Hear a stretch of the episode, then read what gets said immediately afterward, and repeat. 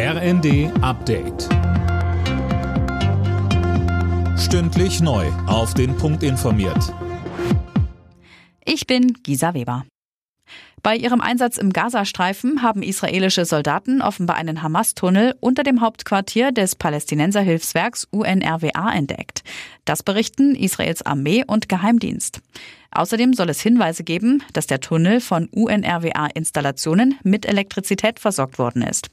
Israels Außenminister Katz fordert den Rücktritt von UNRWA-Chef Lazzarini. Der wiederum erklärt, nichts von einem Tunnel zu wissen. Er sprach sich für eine unabhängige Untersuchung aus. Heute wird in Berlin die Bundestagswahl von 2021 teilweise wiederholt. In einem Fünftel aller Wahlbezirke wird neu gewählt. Knapp 550.000 Wahlberechtigte sollen noch einmal ihre Stimme abgeben.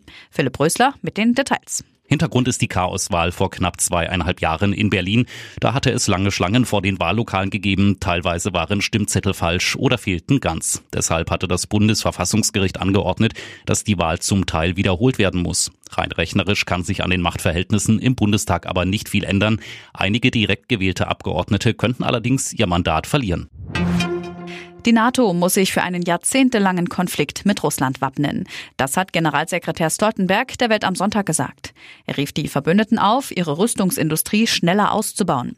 Stoltenberg fordert außerdem, die Ukraine weiter zu unterstützen.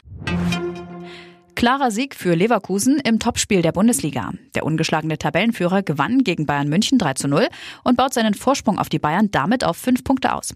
In verschiedenen Nachmittagsspielen gab es wieder Unterbrechungen durch Fanproteste. Die Ergebnisse?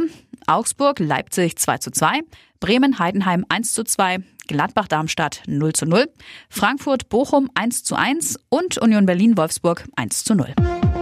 Alle Nachrichten auf rnd.de